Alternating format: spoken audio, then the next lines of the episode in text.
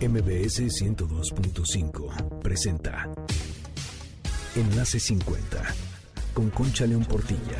Un espacio para celebrar la plenitud y crear lazos, compartir, aprender, encontrar amigos, oportunidades y proyectos. La edad, la edad es lo de menos. La actitud marca la diferencia, porque lo mejor de la vida empieza hoy. Enlace 50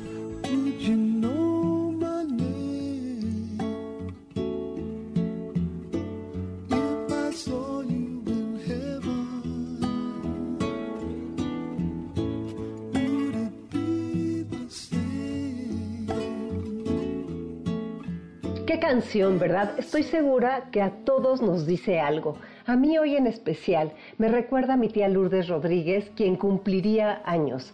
Este programa quiero dedicarlo a ella y a los suyos. Y vaya desde aquí un beso al cielo para una mujer valiente y entusiasta que pasó la vida repartiendo amor. A mí siempre me apoyó.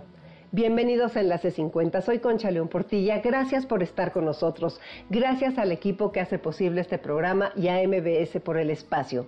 Espero que todo esté bien contigo y que te sigas cuidando, que todo esté bien con los tuyos. Y quiero empezar con una pregunta. ¿Qué tal eres para escuchar?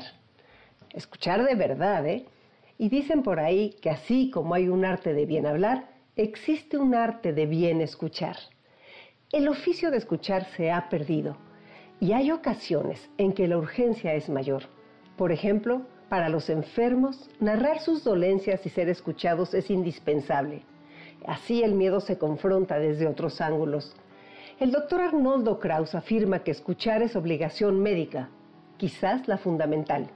Hoy estará con nosotros en Enlace 50 para hablar de este tema tan importante y de su más reciente libro titulado Bitácora de mi pandemia un ensayo que invita a la reflexión y del que hay mucho que aprender, ya lo escucharán. Les recuerdo nuestras redes Facebook, Twitter, Instagram y YouTube Enlace 50 y el WhatsApp del programa 55 23 25 41 61. Gracias a todos los que nos escriben. Me da un gusto enorme recibir sus mensajes y comprobar que cada vez somos más los que nos ponemos al día en el tema de la tecnología. Un ejemplo, ahí les va. El jueves tuve cita con mi nutrióloga a través de una videollamada de WhatsApp. Desde que empezó la pandemia, muchas citas son así y funcionan de maravilla. Y no se diga el tesoro de cercanía que permiten estas videollamadas con nuestros seres queridos. A ver, ¿tú ya sabes hacer videollamadas por WhatsApp? Es regalado. Paso uno, abres WhatsApp. Dos, escoges con quién quieres hacer esta videollamada y das clic en su nombre, igualito que si fueras a escribir un mensaje normal. Tres, En la parte de arriba aparecerá el signo de la cámara, la videocámara. Le das clic ahí o lo presionas como prefieras nombrarlo. Cuatro, Saldrá la pregunta de si quieres hacer la videollamada y pones llamar. Si es la primera vez, te van a preguntar si permites que la aplicación acceda al micrófono y das clic en continuar. Listo, ya estarás conectado. Si quieres ver cómo hacer estas videollamadas despacito y paso a paso, entra a reconectadostelcel.com al apartado de tutoriales y así no tienes que andar preguntando. Es buenísimo no tener que andar preguntando. Tú solito vas a aprender. En reconectadostelcel.com descubrirás muchos videos para perderle el miedo a la tecnología, porque Telcel está comprometido con disminuir la brecha digital.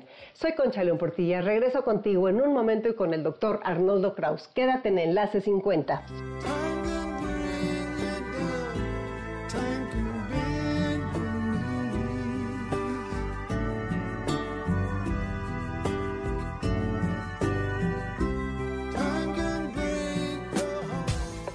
Calidad de vida depende de ti. Vive como si fueras a morir mañana y aprende como si fueras a vivir para siempre. MBS 102.5 Nuestro corazón tiene la edad de aquello que ama. Dime quiénes son tus amigos y te diré cuánto vas a vivir. Vive hoy como si fuera el día por el que quieres ser recordado. MBS 102.5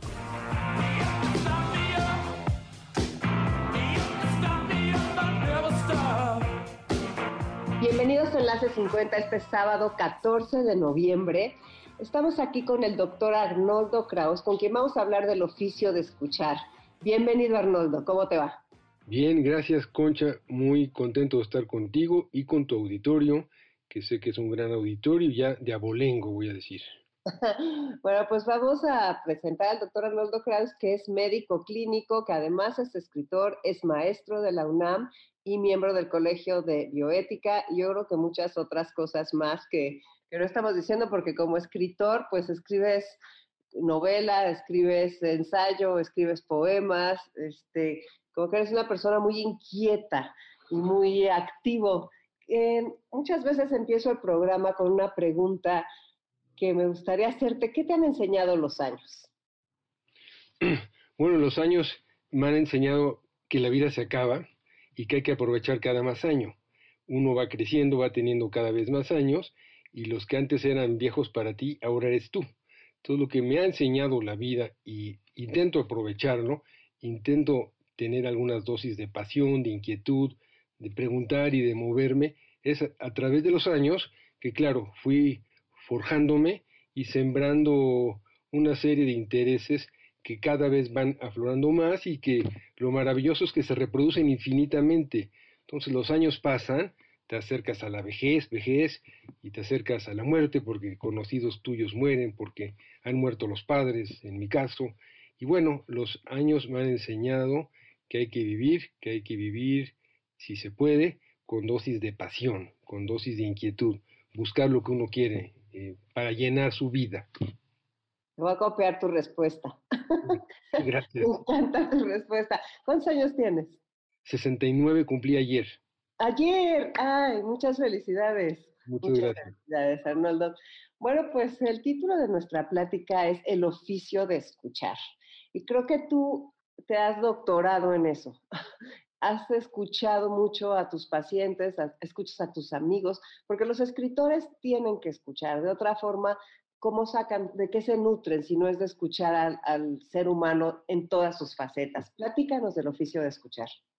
Bueno, pienso que robo el nombre, no estoy seguro de César Pavese, pero él hablaba de escuchar y yo creo que tiene ese título. Lo plagio, y ya no es plagio porque estoy diciendo que César Pavese, este gran poeta que se suicidó y del cual el tema me apasiona, el tema del suicidio. Ahora estoy coordinando, por cierto, perdón, hago un paréntesis, un libro sobre el suicidio, en donde van a escribir 20 personas de diversos temas. Menciono eso porque César Pavese era un gran escritor, un gran poeta que acabó quitándose la vida por razones que ahora no vamos a discutir, pero le he robado el nombre eh, casi es idéntico a César Pavese. Escuchar, concha, auditorio, no es un oficio solo médico o de escribir. Yo me defino más como médico como escritor. Tengo la suerte de tener dos grandes pasiones en la vida, que es la escritura y la medicina. Y aquí voy a volver a citar a un gran cuentista, que le recomiendo al auditorio que lo busque, aparentemente es el cuentista ruso por excelencia, que es Anton Chekhov. Él era médico y fue escritor, y él tuvo que pasar a la escritura porque la medicina no le otorgaba suficiente dinero para mantener a su familia. El padre era alcohólico, los abandonó y él tuvo que hacerse cargo de su familia, de hijos y de mamá, y aparentemente la medicina no era bien remunerada. Ahora es al revés, Ahora los escritores ganan muy poco dinero y los médicos pueden ganar dinero en cantidades mayores. Y él decía algo que me encanta repetir, lo he dicho muchas veces, y él decía que él tiene mucha suerte en la vida y le preguntaban, ¿por qué tienes mucha suerte, Chekhov? Él decía, bueno, pues porque yo tengo dos amantes. Una amante es la medicina y otra es la escritura. Cuando me aburro de una, me voy con la otra y nadie se enoja. he tenido esa suerte, Concha, de poder eh, combinar ambas, eh, eh, pues, pasiones, iba a decir profesiones, mejor pasiones, la medicina y la escritura, y evidentemente una se nutre de otra. En la medicina, más que en la escritura, tienes que escuchar.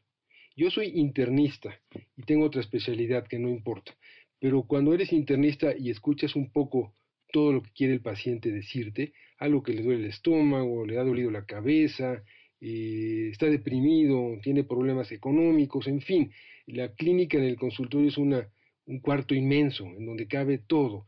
Yo digo que las paredes de mi consultorio están tapizadas por historias, historias, historias maravillosas, de las cuales yo tomo algunas y las recreo y las convierto en escritura. Ese es un plagio decente porque estoy escuchando y deformo lo que me dicen las personas. Y desde el dolor la gente dice muchísimas eh, cosas, concha y auditorio. El dolor te, te desnuda, lo voy a decir así.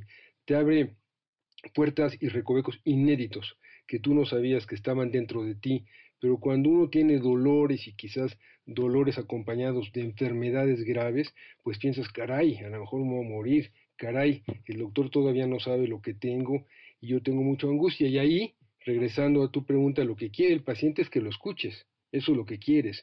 Un buen número necesita escuchar, necesita ser escuchado para mejorar y cuando hablo del oficio de escuchar, que regresaré al rato y que es la piedra angular de la medicina, debo decir algo que es interesante. En Estados Unidos el número de demandas contra médicos, que es un país en donde la medicina clínica ya no existe, cuando hablo de medicina clínica quiere decir escuchar, mirar, enterarse de lo que dice la gente, pues el mayor número de demandas contra la profesión médica, Concha, no es por errores médicos, es porque no escucha no escucha lo que el paciente le quiere decir. O cuando yo digo escuchar, que ahorita yo te escucho a ti y tú me escuchas a mí, pues es un, un, espacio que tiende a desaparecer. Cuando hablaba con mi, mi amigo Guillermo Fadanelli, un escritor muy reconocido, él dice que el arte de la conversación está desapareciendo, se está acabando. Dije conversación, no solo plática. Y la conversación exige escucha, exige eh, eh, estar en el otro y que el otro esté en ti, eh, hablar un poquito de transferencia, aunque este es un tema que utilizan los psicoanalistas, en donde la persona le dice cosas a la otra persona y siente que llegaron a un buen lugar. Eso lo denominan transferencia los expertos. Y eso es muy bello, Concha, y eso ha desaparecido por mil motivos que si quieres luego los repasamos. Pero lo que yo más hago con mis enfermos, porque presumo dedicarles buen tiempo, es escuchar. Y a renglón seguido diré que buena parte de los enfermos, pues caray, lo que tienen son problemas anímicos, depresivos, de ansiedad, de abandono, de no encontrarse en la vida con alguien, de no saber eh, cómo voltearte en otra persona, porque no te escucha la gente. Luego también, si te parece interesante, podríamos hablar de la maravilla de la tecnología, que ahorita nos permite a mí verte y que tú me veas, y al auditorio escucharnos a pesar de la pandemia. Todo tiene dos caras, pero de que la escucha ahora es menor, diferente, de menor calidad, si se puede decir así, que hace décadas, yo pienso que sí. Eh, quizás se conserva más en pequeños pueblos, quizás con los pueblos aborígenes, quizás donde la tecnología no está tan interpuesta entre una persona y otra, aunque, repito, ahorita gracias a la tecnología nos vemos y esto se, eh, eh, se va a escuchar vía radio. Sí, claro, pues sí, entonces es algo que, se ha perdido definitivamente, es algo que ya hemos, em, no sé, el entrenamiento tal vez familiar, o sea, esas, esas cenas, esas conversaciones que se daban, esos ratos en el campo, esas caminatas. De hecho, hay escuelas, hubo escuelas, ¿no? Los peripatéticos, estos, los, los griegos que enseñaban caminando, ¿no? Y que después también en Inglaterra se tomó eso de escuchar, escuchar mientras caminas, escuchar, estar atento, estar con los sentidos este, afilados y abiertos, ¿no?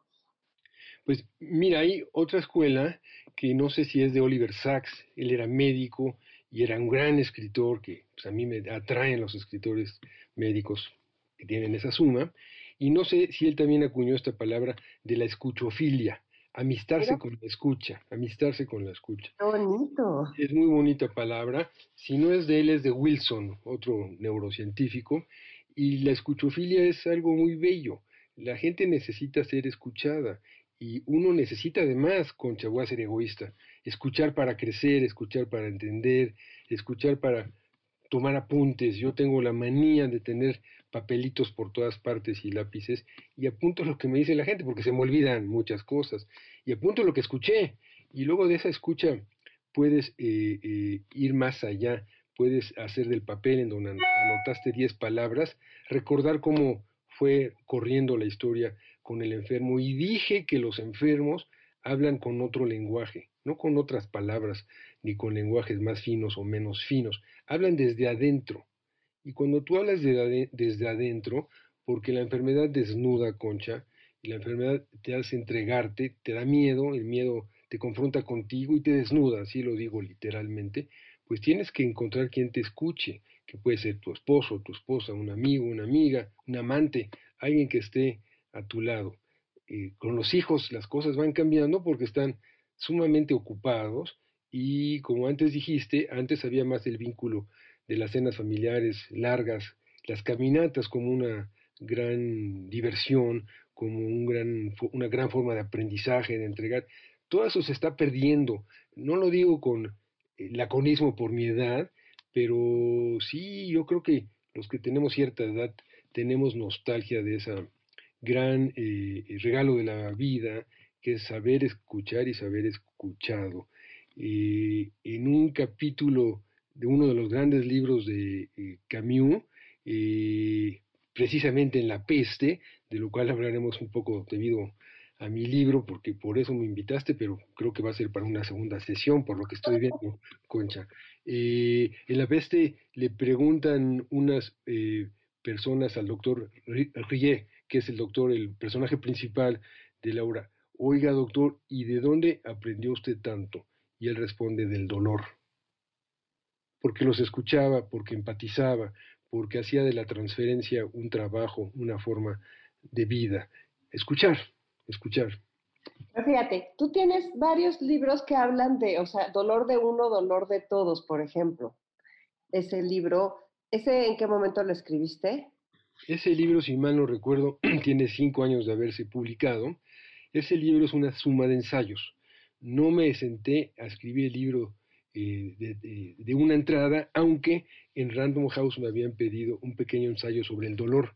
Cuando acabé el ensayo sobre el dolor, me di cuenta que daba para más. Y ese libro que tú mencionas tiene 30, 35 ensayos, yo pienso. Todos son pequeños. Parte de mis libros, una buena parte, tienen esa virtud o no virtud, que son capítulos eh, independientes y que puedes leer tres, saltarte cuatro, te pueden gustar dos, te puede, no te pueden gustar cincuenta, bueno, espero que sea al revés, ¿verdad? Este, y lo escribí eh, eh, a raíz de una invitación, pero me di cuenta que daba para más.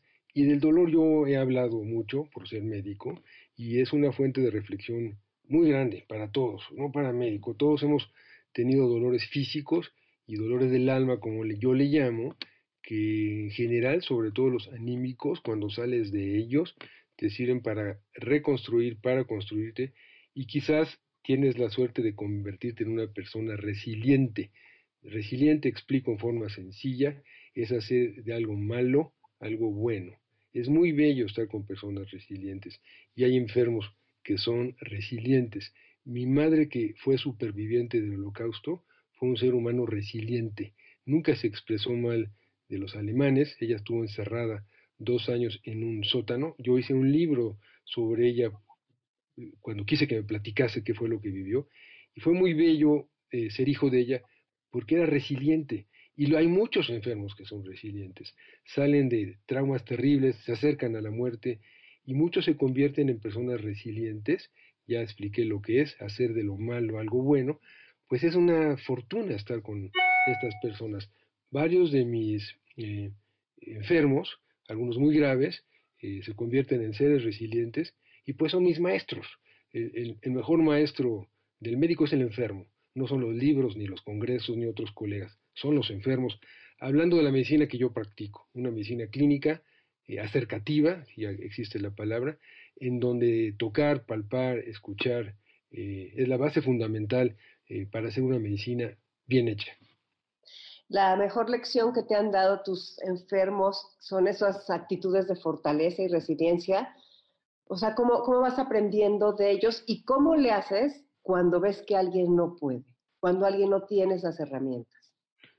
Mira, sí, son grandes maestros, como dije, y de ellos tomo notas y tengo algunos que quisiera convertir en un libro de entrevistas que hago de cómo pasaron de acercarse a la muerte, de estar enojadas con el médico, con Dios, con todo el mundo, porque a edades tempranas, 40, 50, se acercaba la muerte, y luego hicieron de, de eso algo bueno. Yo a eso le he llamado yo escuela del dolor si hay una escuela del dolor, y esa escuela del dolor significa escuchar, que es la palabra que hemos dicho varias veces, lo que te dicen lo que, los que han experimentado algún dolor, pero no solo en la medicina, por supuesto, Concha, los padres y madres de esa tragedia de que se llaman desaparecidos o de personas violadas eh, o de personas que no se encuentran o que fueron mutiladas por alguna razón, pues caray, es bastante complicado pedirles a ellos que sean resilientes, pero cuando los escuchas, cuando escuchas sus tragedias, te das cuenta que las tuyas no son tragedias, son cosas pasajeras y como yo le dije a mis hijos cuando eran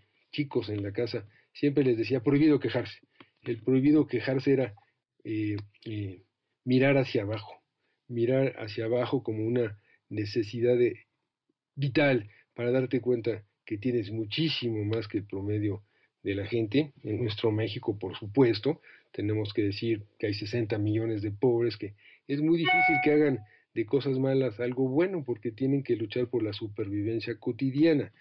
Pero quienes tenemos la suerte de tener resuelto los días por delante en cuanto a manutención económica, alimentaria, etcétera, pues yo creo que tenemos también la obligación de escuchar a los que no están en esa situación y de ahí a eso le nombré la escuela del dolor, donde siento que todos debemos entrar. La, escuela del dolor es una idea mía, pero claro que proviene de muchas lecturas, de la peste, por ejemplo, del libro de Camus, hay ideas que uno saca ahí, pero también pienso en la cuestión de escuchar, Concha, y lo digo con la gente, que sería maravilloso que en las escuelas primarias de ricas hubiese materias que tengan que ver con el dolor de los otros, con la tragedia que, que viven los otros. Yo creo que sería igual de importante que la maestra de historia, las materias, perdón, de historia, geografía, aritmética, los chicos escuchasen a madres de desaparecidos o alguna una persona que ha sido violada y que cuente lo que le pasó, o a niños pobres que estuvieron en la calle y lograron salir por alguna razón, alguna ayuda. Eso para mí sería tan o más importante que la aritmética y que el lenguaje, en fin, o no compiten, son áreas diferentes. Es importantísimo lo que estás diciendo. No, la verdad no se me había, no, no había yo escuchado el que dijera que debe haber una escuela del dolor y una forma de estar en contacto y sensibilizarnos con esa realidad, cosa que ha sucedido con esto que estamos viviendo. Eh, me gustaría nada más eh, repetir la pregunta de cómo a nuestra audiencia las invitamos, la invitamos a encontrar esos caminos para tener fortaleza y resiliencia. ¿Qué, haces tú cuando tienes un enfermo vencido, por decirlo así? ¿Lo, lo animas? ¿Cómo lo, cómo lo arropas? No, no te respondí a eso, tienes razón. Mira, la primera obligación médica es acompañar. Esa es la primera obligación aun cuando sientas que las cosas van mal. Debo confesar que cuando veo sobre todo a gentes de edad, pues ya soy como yo, gentes de edad o menores, un poco mayores, y a veces, a veces a jóvenes que empiezan a contarte una serie de problemas que tienen, en mi cabeza siento, caray, ¿cómo le voy a ayudar? Te dicen el inciso número 2, el 3, el 4, llegan al consultorio con 6, 7 problemas, y gentes de mucha edad, octogenarios o más, pues en el fondo sabes que es muy difícil ayudarles por, pues, por los años pasados y por el cúmulo de enfermedades. Eso que se llama comorbilidades, muchas enfermedades a la vez, pues al que escucha le dice, en la cabeza me va pasando, ¿cómo le ayudo? ¿Cómo le ayudo? Pero yo leí, no es idea mía, y otra vez, acompañar, que la primera obligación del médico es acompañar. Y acompañar tiene que ver con escuchar. Si no has escuchado, no puedes acompañar. Y aquí tu pregunta pues tiene muchos bemoles, muchos incisos, Concha. Eh, hay enfermos que son terminales, que van a morir en un lapso de menos de seis meses según las definiciones académicas, y ahí tienes que hacer un acompañamiento muy importante. Si te, eh, si te incumbe y si te importa el tema de bien morir, que es un tema además interesante que yo sé que lo has tratado en este programa, y es muy importante ahí estar presente si tienes esa convicción médica de que tu obligación es acompañar a, bien morir y en otros en que no les puedes ayudar, siempre puedes mermar muchos problemas. Dije no ayudar quizás porque hay un tema de que ya no hay cómo caminar, de que ya no hay cómo desprenderse del oxígeno, que es imposible lograr el control de esfínteres, que todos son problemas muy serios y que tienen que ver con la palabra dignidad, de la cual a lo mejor hablaremos un poquitín después, pero todo eso puede mejorar. Nadie debe morir hoy con dolor, casi todos deben de tener la oportunidad de alguna rehabilitación física cuando el impedimento sea físico, por supuesto, y así sucesivamente. Nadie se debe morir por falta de oxígeno, todos podrían tener un aparato que les ayuden, pero cuando digo todo esto, todo esto, todo esto, y tú me preguntas qué haces cuando no puedes ayudar, regreso a una de mis obsesiones. He dicho mil veces que uno de los peores binomios que existen es ser pobre y enfermo. Eso es terrible. Y en nuestro país, lamentablemente tengo que volver a decir algo, siempre politizo un poco mis pláticas, 60 millones de mexicanos son pobres. No es el gobierno actual el culpable, no. El pasado tampoco. El anterior no. ¿Quiénes son los culpables? Sí, es la suma de los gobiernos de que haya tanta gente pobre. Estar, ser pobre y enfermo. Yo durante muchísimos años trabajé en un hospital de gobierno donde la población mayoritariamente era pobre, pues es una tragedia, es una tragedia. Y ahí dices, ¿cómo ayudo? ¿Cómo ayudo? ¿Cómo puedo ayudar si la persona no puede acceder a comprar medicamentos? Entre los médicos tenemos la suerte aunque se habla muy mal de los médicos, con razón se habla muy mal de los médicos, hay un gran grupo de médicos, buena onda, si lo voy a decir, de corazón, que les hablas y le dices, oye, ¿le puedes cobrar 100 pesos a mi paciente? Casi todos acceden cuando les pides eso, ¿no? De que hay una falta de ética en la medicina terrible, que podría ser una razón de otro programa, lo hay. Pero pues ahí los médicos hacemos lo que podemos y regalas las muestras médicas y hablas a algún laboratorio y pides que le cobren menos y tú cobras menos al, al paciente. Y ahí, bueno, pues sí ayudas, acabas ayudando y acabas tratando de mermar tanta tragedia, porque como dije, Concha, estar enfermo y ser pobre es terrible. Nos vamos a ir a un corte, sí, tienes toda la razón. Soy Concha León Portilla, regreso con ustedes en un momento. Quédense en Enlace 50.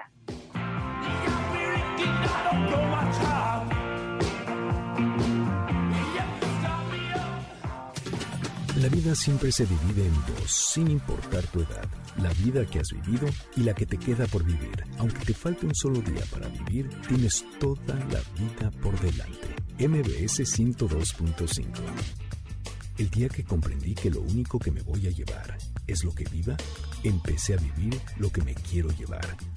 Porque lo mejor de la vida empieza hoy. MBS 102.5 camina siempre adelante,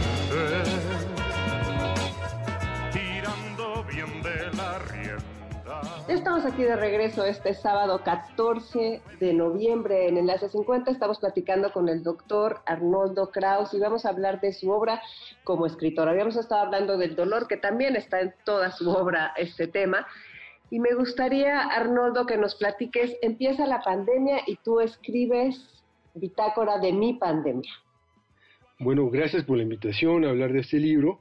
Y Concha me dijo que de los 15.000 que escuchan el programa, más o menos 14 mil seguramente comprarán el libro.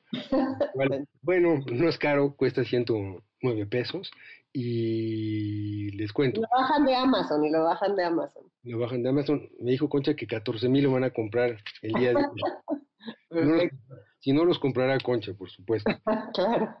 Bueno, el, libro, la pregunta es, ¿cómo empecé a escribir? Bueno, ¿por qué empezaste a escribir? O sea, siempre estás escribiendo de lo que estás sintiendo, o sea, me queda claro por, por tus libros. Y este, una situación como la que estamos viviendo, que es de esta importancia, de esta que nos, que nos pega a todos, pues no te va a dejar quieto. O sea, empezaste a escribir aparte a principios de febrero.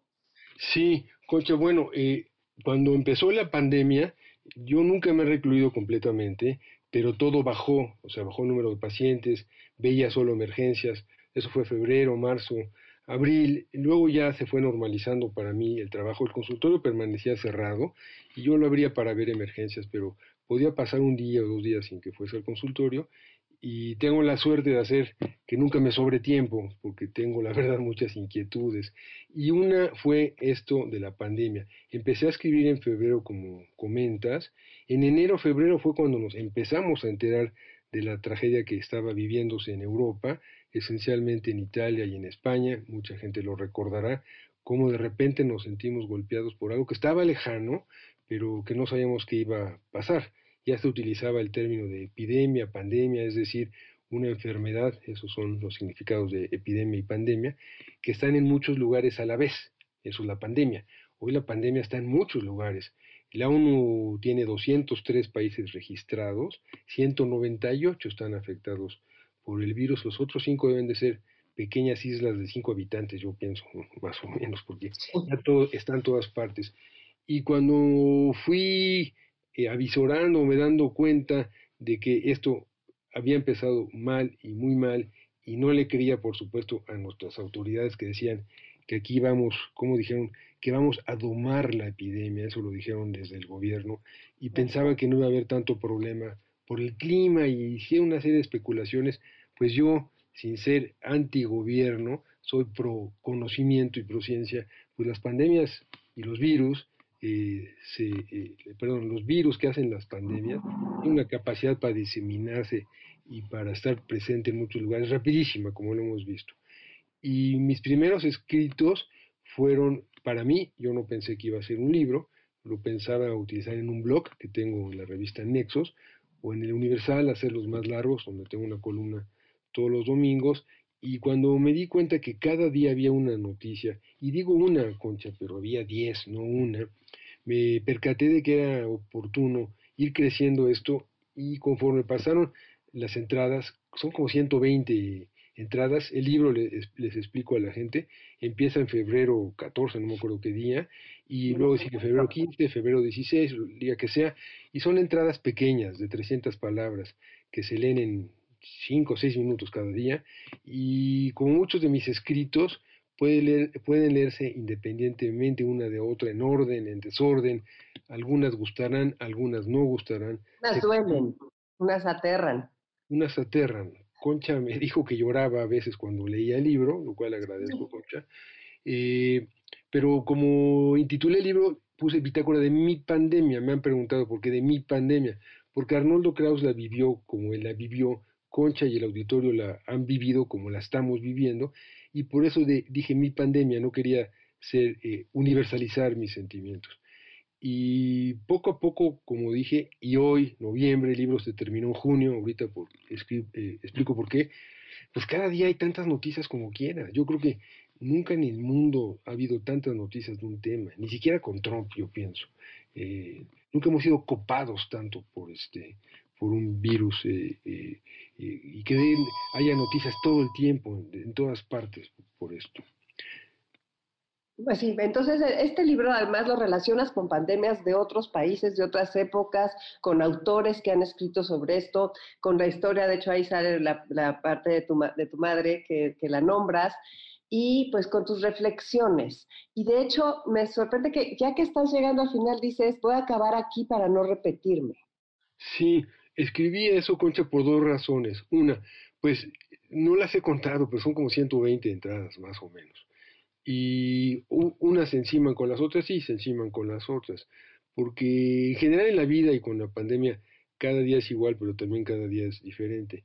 Cuando yo decidí dejar de escribir, un poco era porque no quería yo repetirme. Debe haber ahí citas parecidas entre un día y otro, eh, pero no quería repetirme mucho y parecer, ah, pues ya lo escribiste, ya lo escribiste, no quería eso. Esa era una razón. La segunda, Concha, yo he leído que hay algo que se llama literatura de urgencia.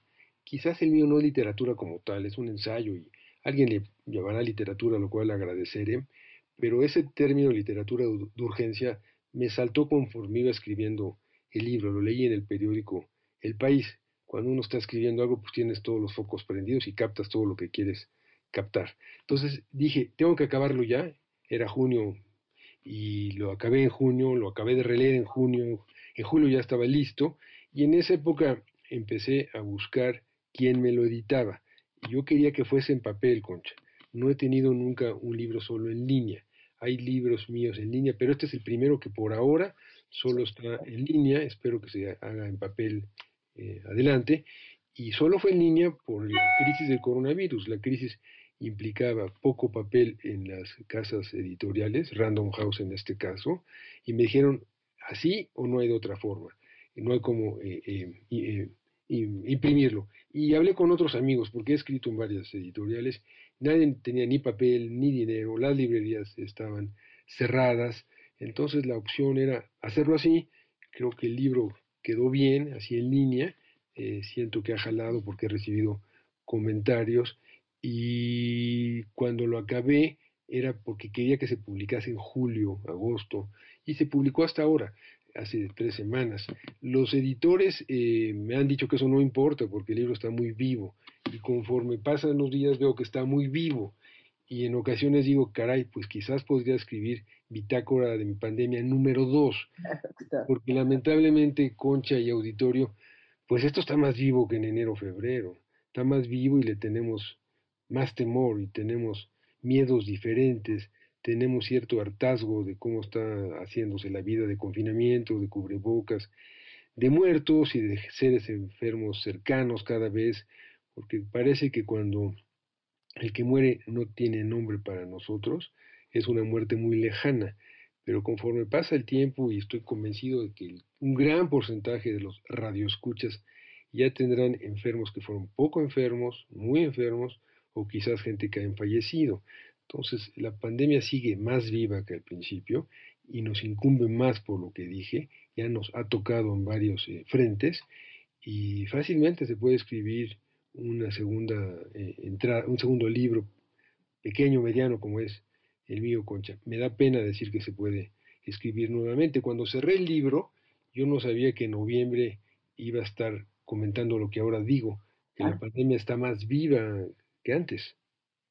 Sí, la toma de conciencia que es tan importante, porque lo que yo creo es que este, este libro, que es que, que cuando la gente la, lo lee, como que te abre un horizonte, te da una perspectiva, te pone varios, a mí me ayuda cuando veo los ejemplos que, suceden, que han sucedido a través de la historia, cuando pones todas las frases, que no, no quisiera echárselos a perder, o sea, de las frases que se han dicho desde que inició esto, que de repente son que dices, órale, de veras, estas declaraciones de los gobernantes, qué barbaridad, o sea, ¿y, qué, estarían declarando ahorita? Todo esto se quedó. Por un lado, uno pensaría que las enfermedades y las pandemias son maestras, en alguna forma sí y en alguna otra no, porque los seres humanos somos contumaces, es decir, persistimos en el error, eso es el significado de contumacia. Yo hubiese querido que la ciencia se adelantase un poco a la posible aparición de una pandemia. Hubiese querido, yo no soy científico como tal y no soy epidemiólogo, pero nos adelantamos algunas cosas en medicina y quizás dejamos otras al lado más importantes. Por supuesto dejamos la del ébola, porque son pacientes negros, africanos, que mucha gente los considera, yo me deslindo por supuesto de eso, subhumanos, y son negritos que murieron en África, terrible, terrible, pero así es el mundo actual. O con la del SIDA, se hizo mucho para estigmatizar a, a las personas positivas. La iglesia fue terrible, hablaba de que era un castigo divino por la homosexualidad. Ah, y así sucesivamente, y el señor Trump de aquí arriba, que esperamos que sea RIP, RIP, RIP, si en el auditorio no están de acuerdo conmigo, lo respeto, pero él también hablaba del virus chino, y eso también hace que se estigmatice a la población. No sé si agredieron a chinos en Estados Unidos, pero sé que Xi Jinping, que es mucho más inteligente que Trump, le cerró todas las puertas. No aprendemos, somos tercos, Concha, somos tercos. Es tremendo eso, ¿verdad? De que no aprendemos. ¿Y eh, tú crees que a los médicos les ha, les ha enseñado muchas cosas? O sea, o sea, el manejo, todas las, no, o sea, tú estás ahí en la cancha, de ver, o sea, la curación ha avanzado.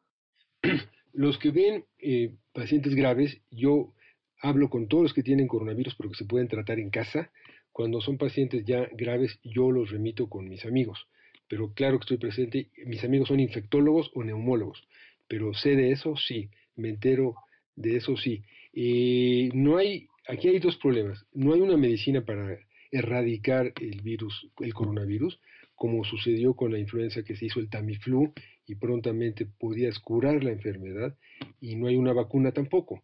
Entonces lo que está, eh, lo que aguarda la humanidad es un medicamento para curar y un medicamento para prevenir la vacuna. Lo que sí ha avanzado mucho es, pero otra vez hay que hablar de las diferencias entre ricos y pobres. El número, la, eh, la, gente, la medicina ha crecido, los que están bien bien en el campo de batalla, investigadores o médicos viendo enfermos, ya saben que hay que hacer muchas cosas con el paciente que está en terapia intensiva. El de terapia intensiva está intubado y con esos pacientes la mortalidad antes era muchísimo mayor. Ahora ya se sabe que hay que darles anticoagulantes, que hay que darles algún antibiótico, que hay que darles em, em, cortisona en dosis altas, oxígeno por supuesto, y ahora la supervivencia es mucho mayor que antaño, al principio de la epidemia, porque se sabe más, pero esto por supuesto también tiene que ver con llegar a un hospital donde haya suficientes médicos bien preparados y suficiente equipo. El equipo es el respirador, el equipo es todos los medicamentos que dije, el equipo es personas que se están recambiando cada 24 horas. Entonces, hoy se muere menos cuando ya estás intubado, sí, eh, pero aquí otra vez dividimos a la población, como ya dije, y sí se ha avanzado en eso mucho. Y también de los que están con síntomas leves, también se sabe que no hay que hacer gran cosa, nada más acompañarlos y darles las medidas necesarias. Eh, si hay cambios en el inicio de la pandemia a hoy, si hay cambios. Todos aguardamos con nerviosismo la vacuna y aguardamos con nerviosismo los medicamentos, que aquí también veremos qué pasa con la vacuna. La que ya anunciaron parece que tiene un 90% de eficacia. Eso es mucho porque en ocasiones las vacunas ya se distribuyen con menos eficacia. Eficacia quiere decir proteger a la gente, inmunizarla, decimos los médicos, para que si estás en contacto con el virus no te suceda nada. Eh, la más avanzada es la de Pfizer, se ha hablado bastante de ella, pero ahí vienen los problemas de se distribuirá a todo el mundo, se podrá producir en todo el mundo, la gente se la querrá aplicar o no, ese es un problema muy serio. Eh, como yo suelo hablar mucho con pacientes y veo pacientes de escasos recursos, y de buenos recursos económicos y pacientes muy educados en cultura, en sabidurías y otros no, pues no todo el mundo confía en la vacuna y muchos te dicen no me la voy a poner. Unos dicen porque piensan que es una invención de Occidente el virus y eso es para matar a la población. Lo mismo sucedía en países musulmanes, no hablo mal de los países musulmanes, pero que no querían ponerse determinadas vacunas porque esterilizaban a la población. Ese sigue siendo algo real. Y en México mucha gente cree que esto del virus es una invención, ya sea del gobierno actual o de los eh, gobiernos estadounidenses, y no confían ni en la realidad de la tremenda agresividad de la vacuna, ni confían en las vacunas. No todo el mundo se vacuna. Entonces, cuando esté la vacuna, faltan meses, si no es que años, para saber cómo está distribuido. Somos 7.600 millones de habitantes. para que una vacuna sirva, como fue con lo de polio, y para que se pueda enterrar el virus de la polio, que está enterrado, no sé por dónde, pero ya está enterrado, eh, hay, hay que eh, inmunizar a toda la población, o la mayoría, la mayoría, la mayoría de la población. Complicadísimo. ¿Quién va, a pagar, ¿Quién va a pagar la vacuna?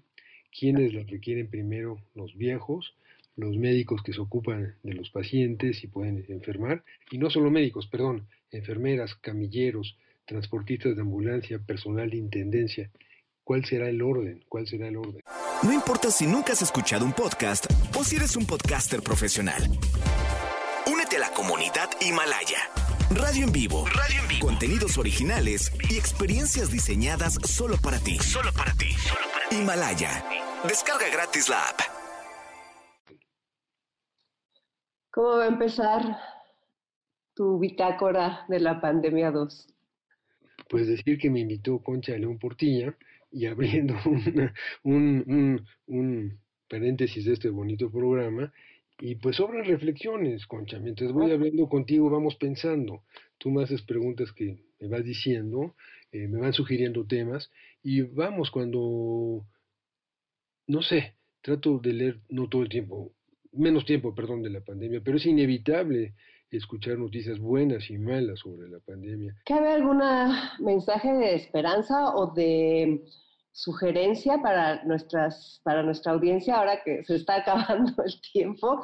¿Qué les gustaría decir así como de mensaje?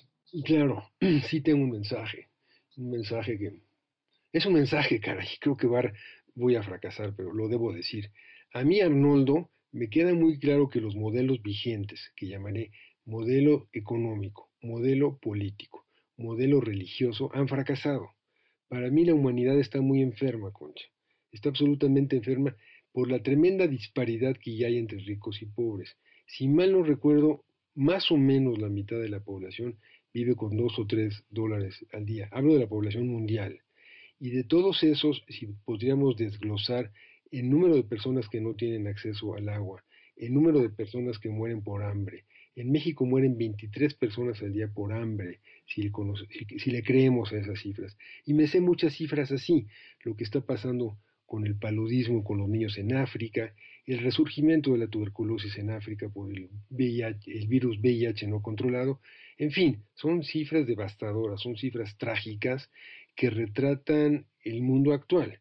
Dije, el mundo está enfermo, no está enfermo, está muy enfermo y en unas áreas terminal, yo diría. No dije ninguna palabra sobre el cambio climático, pero conforme leo a la gente que sabe, ya ha aumentado un grado la temperatura, si aumenta 2, 3, 4, que así puede pasar, si llega a 5 va a desaparecer la especie humana.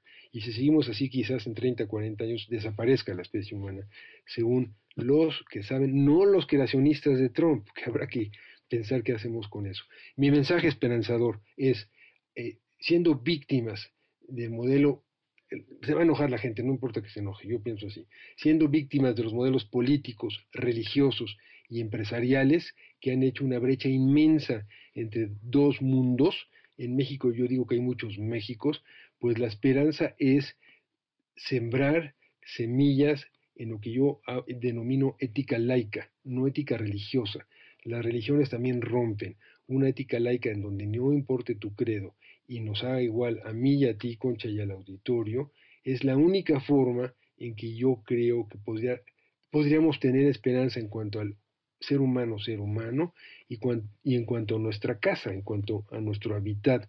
Ética laica, yo digo, ya dije otra cosa con la escuela del dolor, debería ser una materia que se, se, mame en la casa, en el útero, se dé en la casa hablar de ética, hablar del otro, del que no tiene, del desposeído, del, al que le hemos robado vida, y extenderla en la escuela. También desde primero de primaria hasta, hasta las universidades debería haber esta materia ética. Hay que recordar que el gobierno de Fox quitó todas las materias, no todas, quitó civismo, quitó sociología, quitó filosofía, con el ministro de Educación que prefiero no recordar su nombre, de Fox con trabajos recuerdo su nombre, pero se quitaron las materias que humanizan, se quitaron, las desaparecieron, apellídales ética, civismo, no sé, ese, ese es mi mensaje, Concha. Pues sí, hay que construir la esperanza y hay que sembrar de esas semillas. Y creo que con la escucha, con el acompañamiento, con el estar pendiente, con el voltear a ver al otro, pues es, es un muy buen principio. Sí, lo resumes bien, Concha. Y pues no es difícil, a los hijos hay que decirles eso, a los hijos hay que decirles eso que estamos diciendo. Claro que sí, y nosotros, pues las personas que, que pues ya somos más grandes, pues hay que ser un ejemplo de eso, ¿no? Porque de veras, eh, pues nos toca, nos toca dejar ese legado. Pues muchas gracias por la invitación, Concha. Como te había ya amenazado y advertido, este, nos veremos los próximos cinco sábados porque tengo más cosas que decir. Me parece buenísimo, te mando un abrazo con mucho cariño. Gracias, Concha, muchas gracias. Soy Concha León Portiga, regreso con ustedes en un momento, quédense en Enlace 50. Mirando bien de la rienda, mas nunca ofendas a nadie.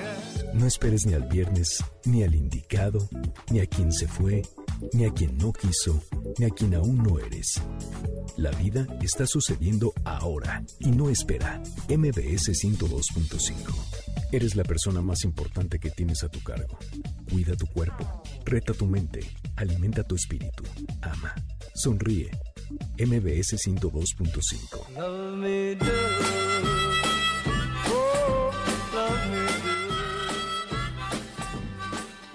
compromiso y qué reflexiones nos invitó a hacer el doctor Arnoldo Kraus.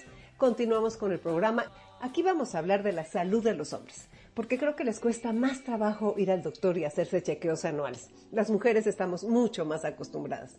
Y sin embargo, prevenir es vivir, y con todo lo que sabemos, ya no hay pretextos para no cuidarse. Los hombres de 40 en adelante deben poner mucha atención en cualquier cambio en la próstata. Una anomalía atendida a tiempo les salva la vida. Biomédica, nuestro laboratorio de cabecera tiene una promoción de los estudios completos de perfil masculino mayor de 40 y miren todo lo que incluye. Testosterona total y libre, antígeno prostático total y libre, ultrasonido de próstata, ultrasonido de tracto urinario, densitometría de cadera y columna. Te pregunto, ¿hace cuánto que no mides tu testosterona? ¿Hace cuánto que no mides el antígeno prostático total y libre? ¿Sabías que estos valores son fundamentales para que tu médico sepa cómo estás? Y solo consisten en una prueba de sangre en el laboratorio o hasta puedes pedirlos a domicilio. Y otro punto importante, la osteopenia y la osteoporosis son enfermedades silenciosas que puedes aminorar con un tratamiento oportuno. En Biomédica te ofrecen la densitometría ósea de cadera y columna que tu médico crea pertinente para saber cómo están tus huesos. Todos los estudios de imagenología recuerda que solo se realizan en la sucursal de Montes Urales 780, Lomas de Chapultepec y con previa cita. No dejes pasar la oportunidad de cuidarte con lo último en tecnología, servicio de excelencia y la máxima calidad que te ofrece Biomédica con más de 27 años de innovación para tu salud. Aplican restricciones, no es acumulable con otras promociones y la vigencia es al 31 de diciembre del 2020. Si deseas mayor información o agendar tu cita, puedes llamar al 55 55 40 91 80 o visitar las redes de Biomédica, Twitter y Facebook, Biomédica MX. Consulta a tu médico. Tu calidad de vida depende de ti.